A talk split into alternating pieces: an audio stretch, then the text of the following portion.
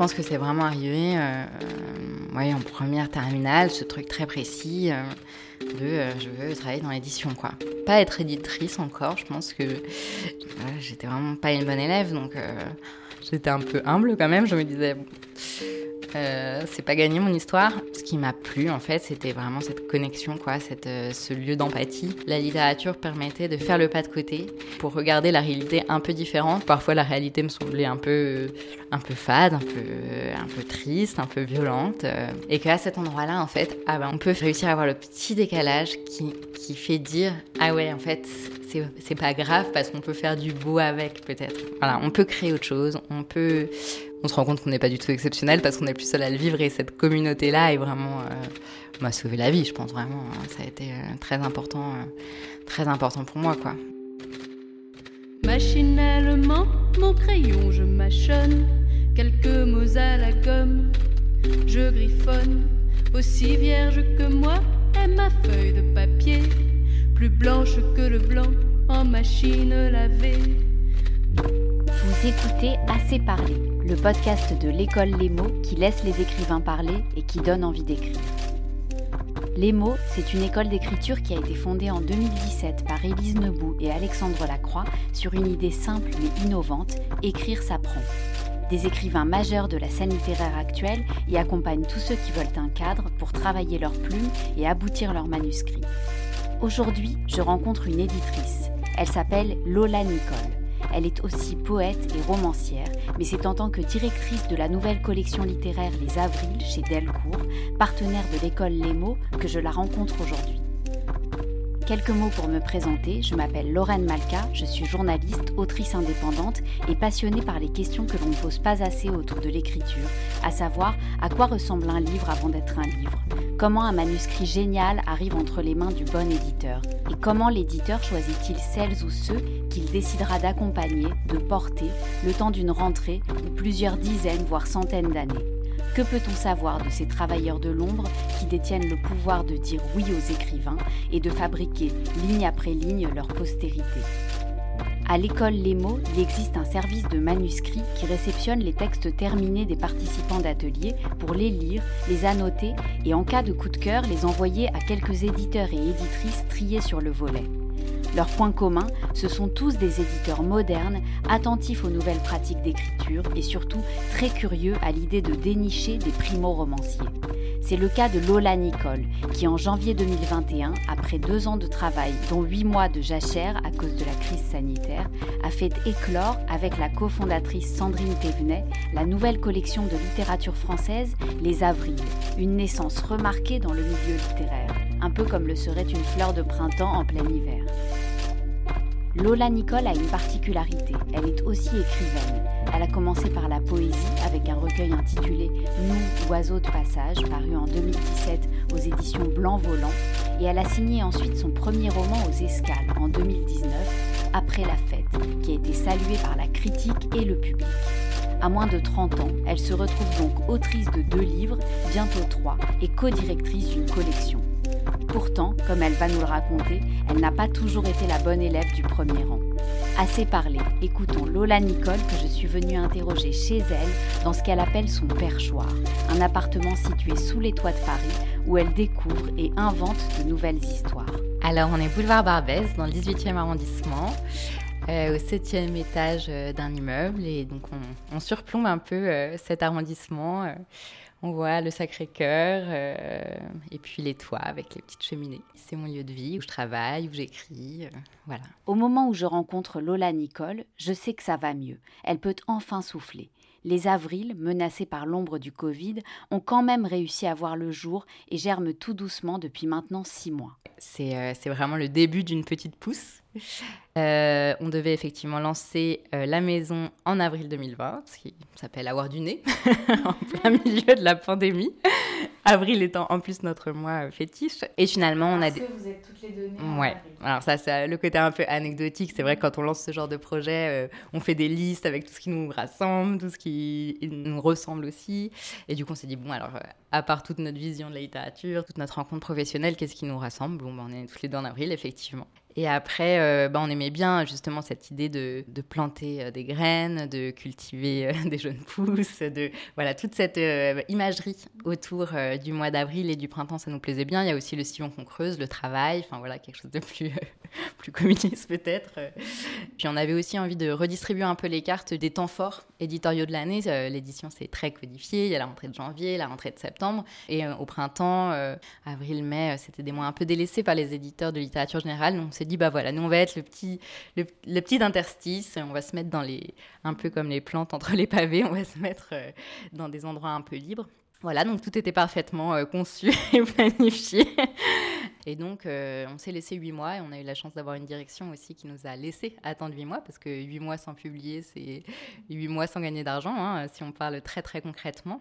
Et donc, on a décidé voilà, de reporter euh, en janvier 2021, euh, en sachant un peu où on va, même si ça n'a pas été facile malgré tout. Donc, ouais, le, vraiment le 6 janvier, avec Sandrine, on a passé une journée dingue. On a justement marché dans le 18e, on est allé en librairie, on a vu nos livres. Et là, c'était vraiment comme un grand soulagement que ça existe, que les livres soient là, qu'ils soient beaux, qu'ils soient. Enfin, et puis euh, voilà, d'enfin accompagner, faire notre métier jusqu'au bout, enfin, c'est-à-dire euh, les transmettre euh, au public, aux libraires. Euh. Ce métier que Lola Nicole peut enfin faire jusqu'au bout, elle va nous en parler, nous dire d'où vient la passion qui l'a amenée à co-créer cette collection littéraire dont les premières parutions, mélange de récits et de romans, mettent déjà l'eau à la bouche. Si on prend le catalogue, c'est comme une boîte de chocolat, c'est-à-dire que c'est nous on voit très bien le fil directeur et le, mais je pense qu'il y a vraiment de l'originalité dans les projets qu'on défend. Ce qui nous anime dans nos choix, c'est, enfin, il nous faut en tout cas trois choses quand on lit un texte et quand on réfléchit à publier un texte, c'est un style,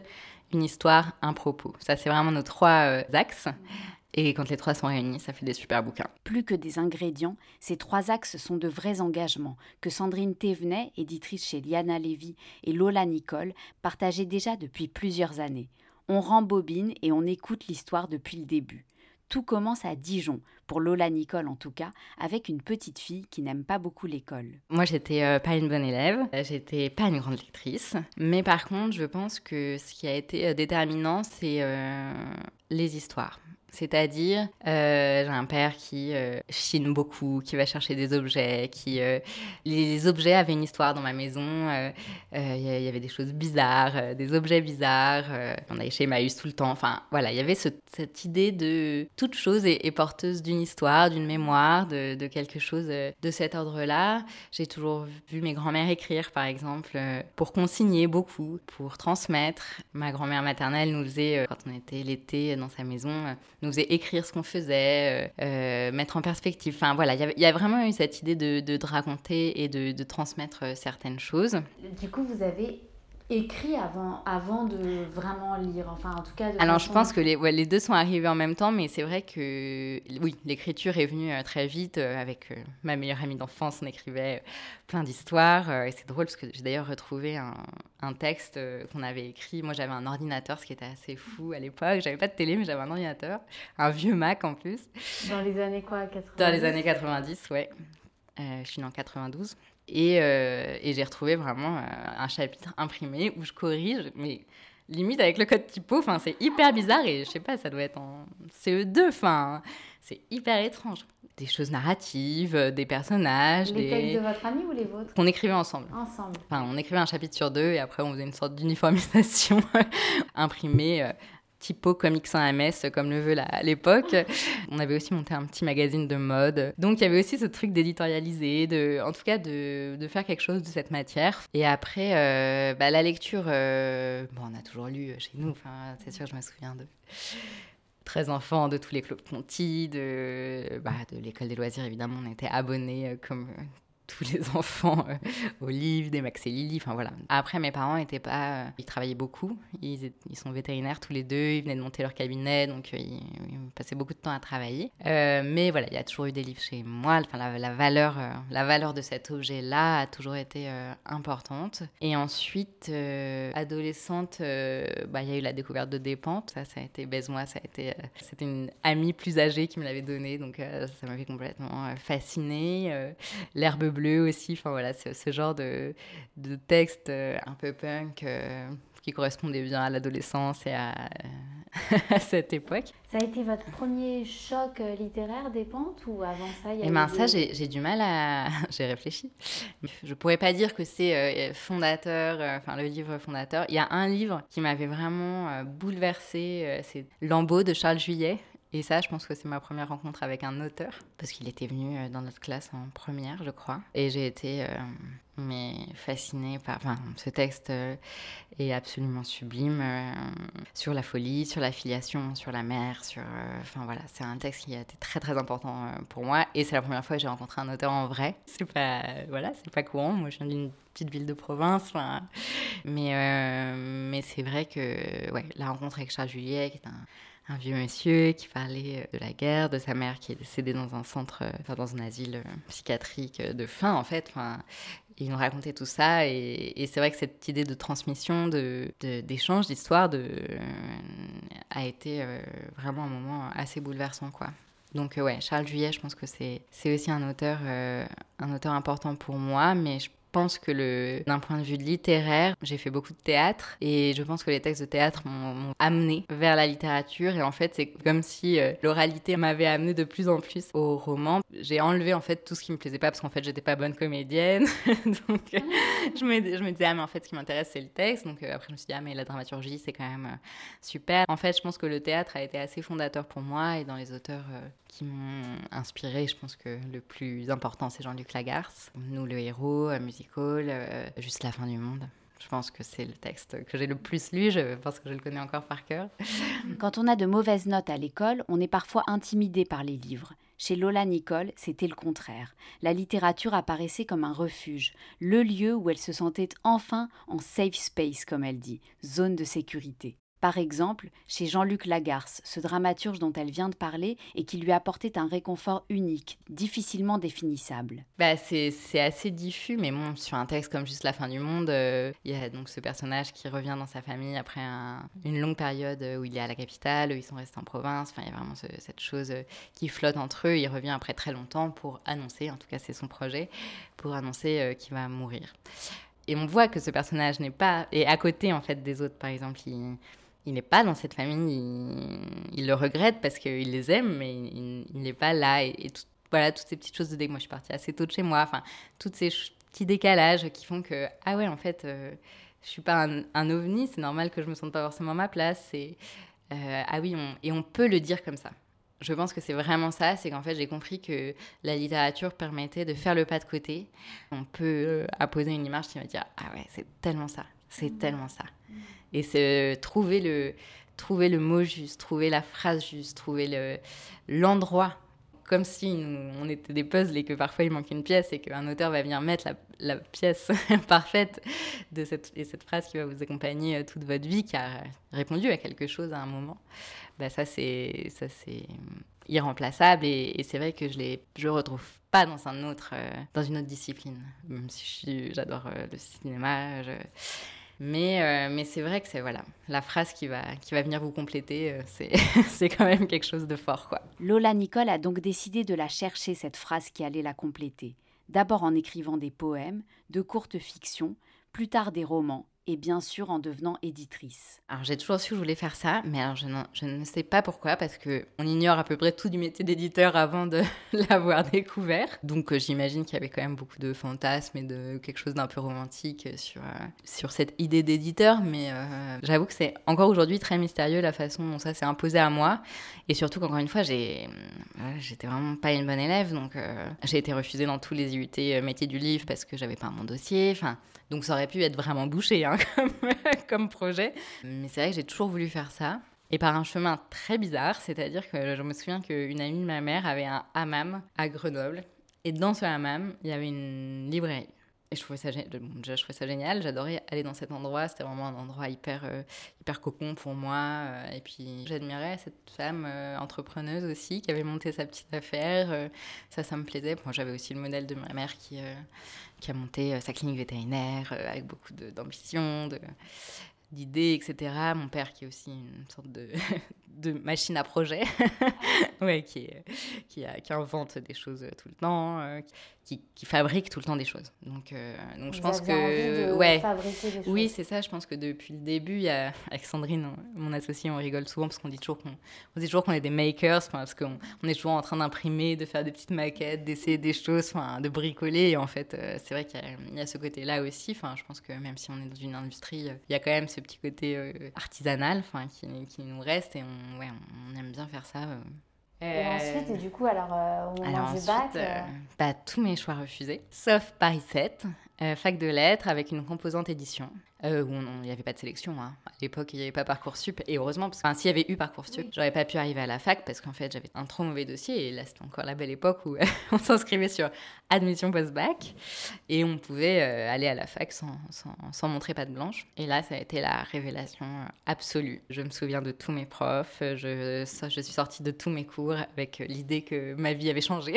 enfin, on était vraiment dans quelque chose d'hyper exalté. À chaque cours, je me disais, ah, mais ça, c'était dingue vraiment, c'était super riche et, surtout, j'avais trouvé mon endroit en fait. C'était évident et euh, des profs euh, vraiment passeurs, quoi. Enfin, moi, je me souviens des cours d'Éric Marty euh, où vraiment, enfin, les gens étaient assis dans les allées euh, au cours de 9 heures. Enfin, c'était, il y avait vraiment beaucoup de, de transmission, de respect. Euh, c'était des grands profs qui, nous, qui faisaient cours à des premières années. Il y avait vraiment beaucoup de respect pour les étudiants, je trouve. Et puis, euh, on prenait du temps pour, pour échanger, pour débattre. Enfin, c'était vraiment un lieu comme, on, comme on peut rêver la fac, en fait, enfin, de, ouais, de, de transmission, de, de respect, d'échange, d'intelligence. Enfin, je trouvais tous mes profs brillants. Enfin, j'avais envie de, j'avais envie d'apprendre, quoi.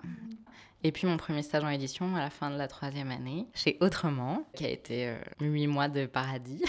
ouais. J'étais au service de presse avec Doris Odou, qui était une, une, enfin, qui est une femme vraiment géniale et qui, euh, qui m'a prise sous son aile et on a vraiment fait équipe. Et enfin, c'était alors que encore une fois, je faisais pas grand chose de dingue, mais euh, je me sentais bien et je me sentais dans un lieu de famille. C'est-à-dire que il y avait des problèmes comme partout, mais mais c'est vrai qu'il y avait cette idée de, encore une fois, de projet, de, de tout, tout, le monde était à fond. Euh, je me suis fait deux de mes meilleurs amis. Enfin, voilà, et je suis restée autant que j'ai pu. J'ai prolongé, prolongé, prolongé mon stage jusqu'à ce qu'on me mette dehors, jusqu'à ce qu'on me mette dehors, définitivement. Après un court passage chez Héloïse Dormesson, Lola Nicole a fait l'expérience qui a vraiment changé le cours des événements. Si vous, auditrices et auditeurs, rêvez de devenir éditrice ou éditeur, je pense qu'il vous faut tendre l'oreille, car il me semble que ce que s'apprête à raconter Lola Nicole, cette expérience à 360 degrés comme elle l'appelle, est une sorte de passage obligé pour se lancer dans l'aventure. Dans le cas de Lola, c'est aux éditions Liana Lévy qu'elle a rencontré non seulement sa propre passion pour le travail purement éditorial sur le texte, mais aussi la personne qui sera quelques années plus tard son associée, la fameuse Sandrine Thévenet. Euh, c'était un poste euh, très polyvalent parce que j'étais l'apprentie de tout le monde. Euh, il y avait une équipe de cinq personnes, à l'époque. Et donc, euh, je pouvais aussi bien euh, faire euh, de la relation libraire que de l'édito, que de la presse, que voilà, mes journées étaient complètement composites et touche à tout et 360. Et, en fait, à l'édito, j'intégrais les corrections de Sandrine Thévenet, qui est devenue mon associée, euh, et de Sylvie Mouchès, qui était l'autre éditrice. Et en fait, euh, c'est là que ça a commencé, je pense, vraiment le, travail de texte. C'est-à-dire que c'était vraiment bête méchant. Hein. J'avais le jeu papier et j'intégrais dans le fichier Word les corrections euh, des éditeurs, des éditrices. Mais ça me passionnait de voir ce qu'elle faisait. C'est-à-dire, euh, ah oui, alors pourquoi elle a déplacé ça là? Pourquoi elle coupe ce chapitre? Pourquoi elle a viré ça? Ah oui, c'est vrai que c'est mieux sans. Enfin, elle voyait. Elle voyait où elle voulait emmener le texte. Elle, euh, elle voyait qu'évidemment, ce chapitre n'avait rien à faire là. Enfin. alors que moi, j'étais là, ouais, mais il pourrait être là aussi. Et c'était toujours mieux ce qu'elle proposait. Enfin, elle voyait plus loin. Elle voyait tout ce qui n'était pas exprimé. Mais là, qu'est-ce que tu as voulu faire? Ah ben non, mais en fait, ça ne voit pas. Ça, Et c'est cette chose de, voilà, de voir derrière, d'écouter l'auteur pour l'emmener là où en fait il voulait aller, mais il a peur d'y aller, ou peut-être qu'il n'avait pas les moyens d'y aller au moment où il l'a écrit et maintenant c'est bon. Enfin, c'est à ce moment-là que je me suis dit, cette intelligence du texte qu'avait Sandrine, c'était pour moi euh, quelque chose d'unique et que, qui me faisait vraiment rêver. Pour le coup, là, c'est à ce moment-là que ça a fourmillé. Et puis, euh, elle, elle en tant que personne, c'est-à-dire que ça a été une rencontre, euh, elle m'a vraiment fait confiance sur des choses, elle m'a, elle m'a aidée, elle m'a encouragée, elle m'a toujours dit que j'avais ça en moi, que j'avais du talent, que, et ben, quand vous avez une fois une seule personne qui vous dit ça dans votre vie, bah c'est quelque chose qui, qui est indispensable. D'autres personnes m'ont dit que je ne ferais jamais ce métier et que j'irai jamais loin là-dedans, mais c'est vrai qu'une personne que vous respectez vous dit ça, bon, ça suffit en fait à vous donner des ailes et à vous dire, bon, bah, je m'accroche et j'y vais et, et, ça va être chouette, quoi. Forte de cet encouragement, Lola Nicole s'envole vers de nouveaux horizons aux éditions L'Iconoclaste, qui se lance en littérature. Ce qu'elle ne sait pas encore, c'est que dans cette maison, elle deviendra une éditrice très reconnue, notamment parce qu'elle s'apprête à découvrir le jeune Jean-Baptiste Andrea, lauréat de nombreux prix littéraires pour son premier roman Marraine, paru en 2017. Pour l'instant, l'éditrice prend ses marques. J'arrive euh, à l'iconoclaste et donc là, la feuille de route, c'est euh, de développer euh, la littérature française avec Julia Pavlovitch qui arrive en même temps que moi. Et donc, on était un peu les deux têtes chercheuses de l'iconoclaste. Et puis, effectivement, j'ai reçu le manuscrit de Marraine de Jean-Baptiste Andrea. il m'a dit Bon, voilà, j'ai écrit ça. ne vous inquiétez pas, ce n'est pas guerre et paix. vous le lirez rapidement et puis vous ferez vite une idée. Voilà, je trouve que c'est super. et puis, je le propose à Sophie de Sivry. Et donc, elle l'adore directement. Et puis en fait, euh, bah, c'est ce qui a lancé quand même euh, la littérature à l'iconoclaste. Euh, Qu'est-ce qui vous a plu tout de suite? Qu'est-ce qui a fait Comment vous avez su, on va dire, parce que ce livre a été un ben, succès public, critique. Enfin... C'était euh, vraiment la, pour le coup le côté poétique. Euh, il avait une capacité à faire naître des images. Euh, c'est donc l'histoire d'un petit garçon qui habite dans une station-service au fin fond de la Provence avec ses parents et puis un jour il décide de, de fuguer. Il part sur les plateaux de Provence et il rencontre une petite fille et vont vivre une histoire d'amitié très forte. Et en fait, vraiment, enfin, j'étais dans mon bureau et je sentais le, la garrigue, j'avais le soleil. On était complètement plongé dans cet univers-là que j'avais pas trop lu ailleurs, qui pouvait faire penser à, une sorte de décor de Pagnol, mais en même temps, il avait vraiment sa façon à lui de, de regarder cette nature, de la décrire, de, enfin, ouais, ça m'a, ça m'a vraiment ému. Donc voilà, euh, comment, ce qui m'a plu euh, dans ce, dans ce texte-là, et c'est vrai que bah, ça m'a ça a ouvert aussi toutes les portes. Euh, enfin, pour moi, ça a été, pour ma carrière, ça a été un texte euh, très important parce que, on a, on a sillonné euh, les routes de France ensemble. On s'est vraiment accompagnés. Il y avait cette idée de moi, c'était mon premier texte vraiment que je publiais et lui son premier texte qu'il qui publiait aussi. Donc on était comme des, comme des chiots quoi, tous les deux à, à découvrir tout. Enfin, même si je devais quand même faire genre, je suis très, je suis très sûre de moi et Alors comment, après trois années à l'iconoclaste, Lola Nicole a-t-elle gravi l'échelon suivant? Jusqu'à cofonder avec son ancienne chef, Sandrine Thévenet, une collection Comment ça s'est passé? Bah, Ça s'est passé que j'avais quand même euh, une Sandrine euh, toujours euh, là. C'était mon alter ego professionnel. Enfin, vraiment, on déjeunait, je sais pas, une ou deux fois par mois, on parlait projet, on avait, on se disait, ah, tiens, on très bien une revue. on était toujours dans l'échange et toujours dans cette, dans cette réflexion en, cours, quoi. Et pendant les quatre ans où on n'a pas travaillé ensemble, en fait, ouais, on revenait quand même toujours l'une vers l'autre et on, faisait des déjeuners de révolution où on disait, bah, nous, on ferait ça et ça. Enfin, vous dites révolution, il y avait des choses qui, dans la façon de faire que vous observiez, étaient, euh, selon vous, euh, enfin, vous aviez envie euh, de. Ouais, oui, oui, oui. Bah, on est toujours. c'est le principe des jeunes, hein, les éditeurs ou des jeunes personnes. Bah, on voulait révolutionner un peu le le côté euh, très figé. Ben, je parlais tout à l'heure du de c'est mon auteur, c'est mon c'est mes choses, tu n'y touches pas. Enfin voilà, on voulait faire un peu éclater ben, éclater tout ça. On avait envie de, de collectif, de transversalité, de réflexion commune, de, de sororité, de d'entraide. Enfin vraiment, je pense que voilà, à un moment on a monté, on, a monté quand même des, des dîners entre éditeurs où on échangeait vraiment des choses. Enfin voilà, il y avait cette idée de, de partage, de transmission. Euh, euh, d'interprofession, euh, de transparence avec les auteurs, euh, à l'époque où on n'avait par exemple pas forcément automatiquement des relevés de droits d'auteur quand on était auteur. Maintenant c'est obligatoire, mais à l'époque c'était pas, c'était vraiment pas la norme. Enfin voilà, en tout cas de réfléchir un peu à comment on peut travailler mieux euh, ensemble, enfin, au lieu d'être sur des schémas un peu... Pour que l'auteur se sente reconnu aussi. Bah, c'est ça, que, euh, que, tout, en fait, que tout le monde se sente mieux. Enfin, j'avais envie que ouais, ça soit collectif, que les, que les bonheurs et les déceptions soient partagés, que, enfin, ouais, je comprenais pas cette... je, je, comprenais pas les précarés, en fait. Les, les, les, les chapelles, les précarés, les, voilà. Donc c'était ça la révolution.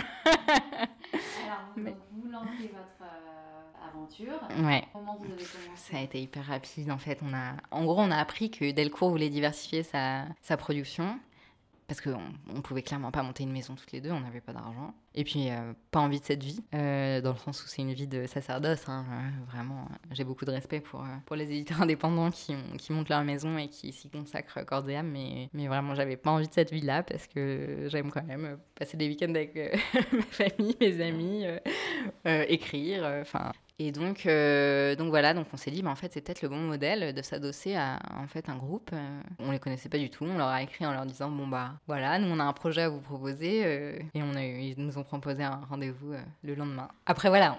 Le Sandrine venait de Liane Lévy, elle avait fait best-seller sur best-seller, entre des orientales, là où les chiens aboient par la queue, la ville des béguines, enfin voilà. Moi j'avais effectivement le, succès d'Andrea derrière moi. Et en fait, on a écrit un projet, mais c'était super, c'était vraiment un moment génial où on s'est dit, bon, vu que de toute façon personne ne nous demande rien, on va faire zéro concession parce que quitte à le proposer, autant, autant l'écrire comme on l'a toujours rêvé. Et en fait, finalement, toutes nos conversations depuis 4-5 ans, de 2013 à 2019, en gros, on conduit à l'écriture euh, précise du projet. En fait, ça faisait des années qu'on le maturait, et donc en fait, il est sorti très vite. On leur a envoyé le projet, on s'est vu, euh, allez, quatre fois, c'était rien. On s'est vu vraiment très peu, enfin, mais ça a tout de suite matché. Guy Delcourt, c'est un éditeur c'est un chef d'entreprise, un homme d'affaires exceptionnel, mais c'est avant tout un éditeur qui comprend le langage des éditeurs. Et ça, c'est incomparable, surtout dans des groupes où maintenant, bah voilà, il y a des actionnaires, il y a tout un tas de choses euh, qui, qui entravent souvent les projets. Là, on avait affaire à quelqu'un qui comprenait notre langage. Enfin voilà, le projet était déjà très abouti, mais voilà, c'est quelques questions, c'était une sorte de maillotique pour nous emmener euh, au mieux de ce qu'on pouvait être tout en nous faisant complètement confiance, en disant, ben moi, la littérature, c'est c'est votre, euh, c'est votre champ d'expertise. Maintenant, euh, maintenant qu'on vous a donné les moyens, faites, euh, faites-en ce que vous voulez. Pour son grand lancement en janvier 2021, la collection Les Avrils s'est distinguée en publiant d'emblée deux premiers romans Les Grandes Occasions d'Alexandra Matine et Le Premier Homme du Monde de Raphaël Alix. Lola et Sandrine ne se spécialisent pas dans le premier roman, mais ont fait ce choix audacieux au milieu d'une rentrée littéraire justement très frileuse avec les primo-romanciers. Publier des premiers romans, c'est montrer la capacité de la maison à être découvreur. C'est-à-dire que moi, une maison où il n'y a que des, auteurs qui ont été découverts par d'autres, c'est un chéquier. enfin, je sais pas comment dire, mais c'est. Je trouve qu'une maison d'édition devient une maison quand il y a des auteurs maison. Et, ça, pour nous, c'était vraiment euh, super important. Donc, euh, effectivement, on fait la part belle aux primo-romanciers.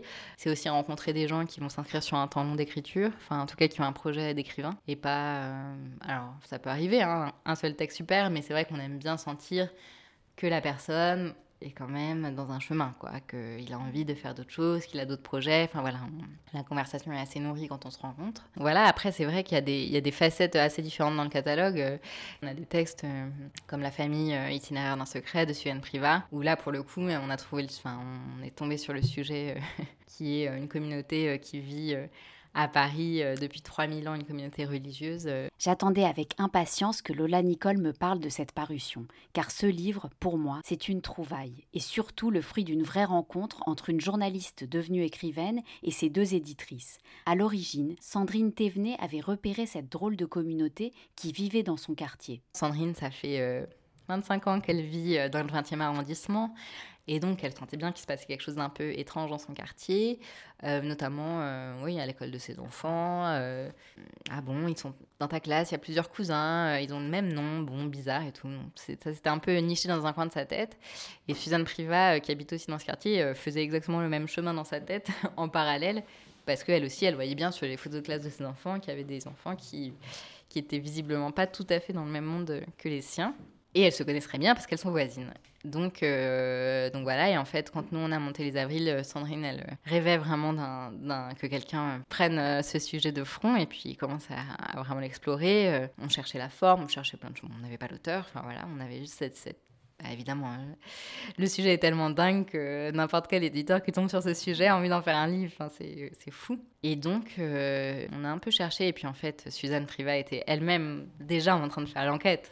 Parce que c'est une curieuse dingue. Et qu'en fait, ça l'a passionnée. Et que, euh, et voilà. Nous, on a tout de suite été. on s'est dit, ah bon, bah, non seulement on a une enquêtrice euh, de folie, en plus on a une écrivaine. Donc ça c'est vraiment le la bonne étoile quoi parce que elle est journaliste scientifique à la base. Donc euh, au début bah surtout euh, par rapport aux avril, elle, elle, se contraignait un peu à faire une fiction pure et puis en fait au bout d'un moment on s'est dit bah non c'est l'enquête littéraire qu'il te faut. Elle, elle, était complètement dans son élément.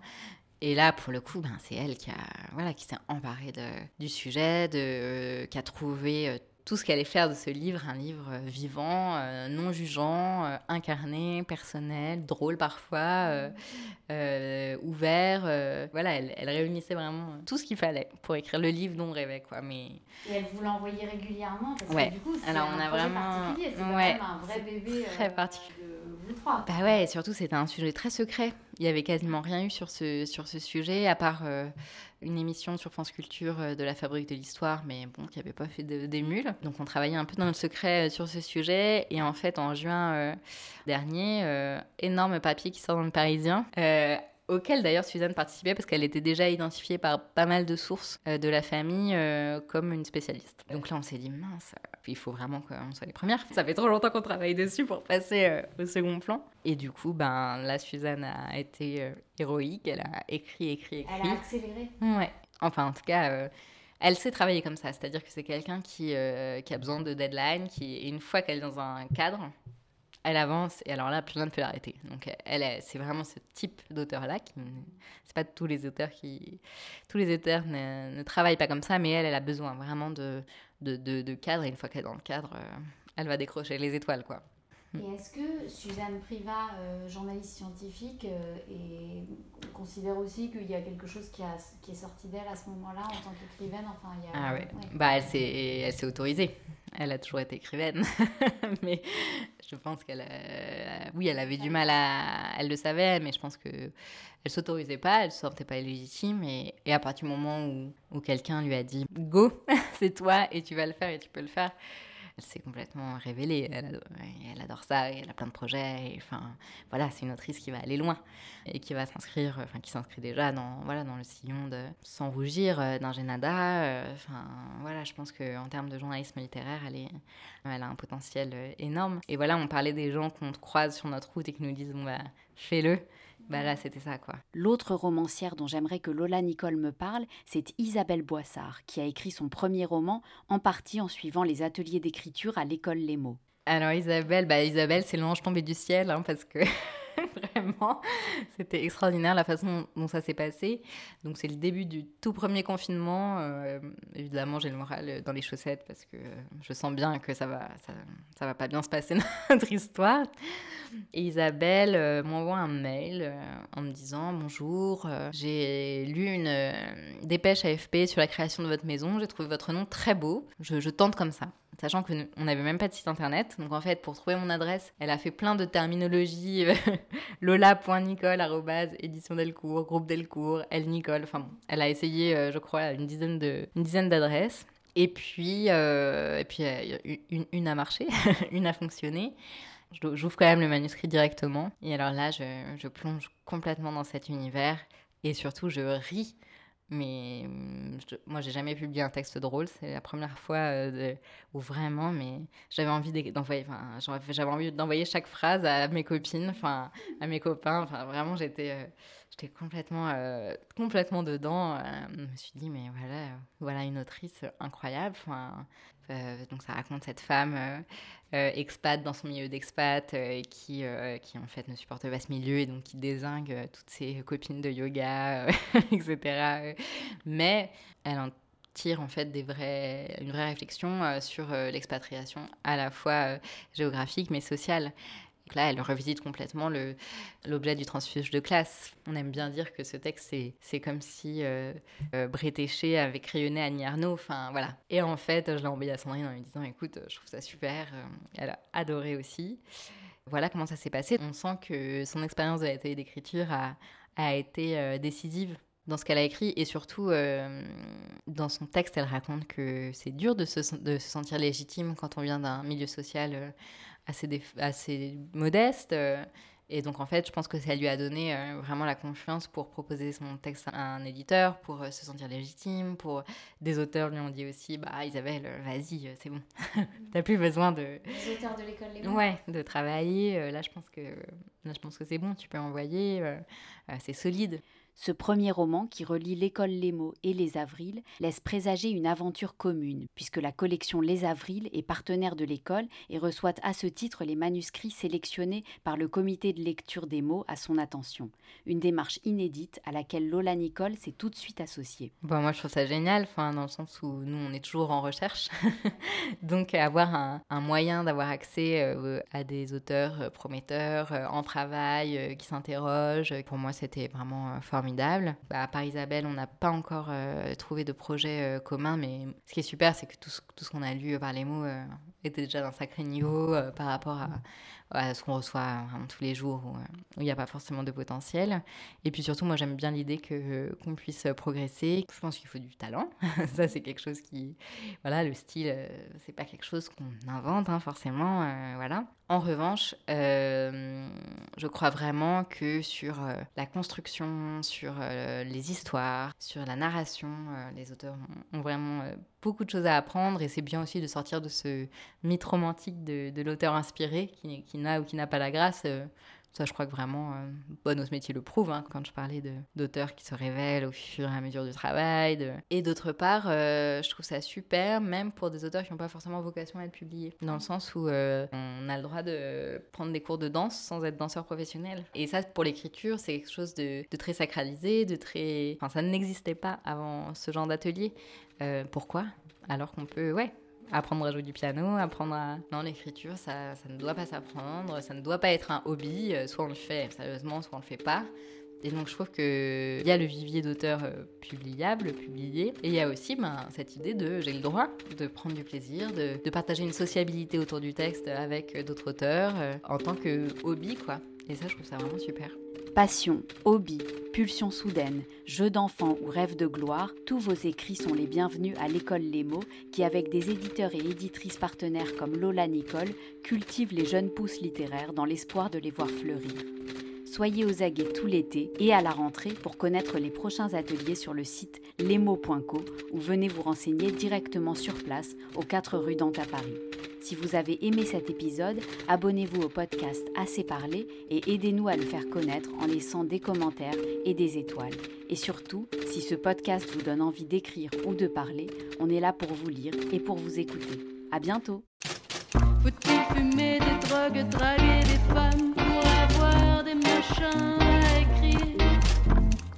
Dois-je fumer du crack que pour des femmes pour devenir une machine à écrire?